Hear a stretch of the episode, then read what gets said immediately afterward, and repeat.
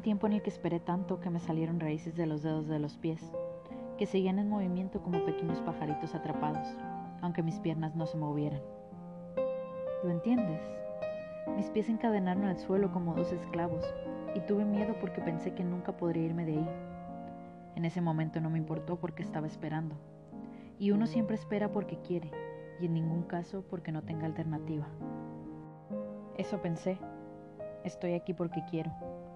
Estoy aquí, quieta, estática, lejos de las ventanas, con hambre y con lluvia a lo lejos, escuchando los sonidos al otro lado.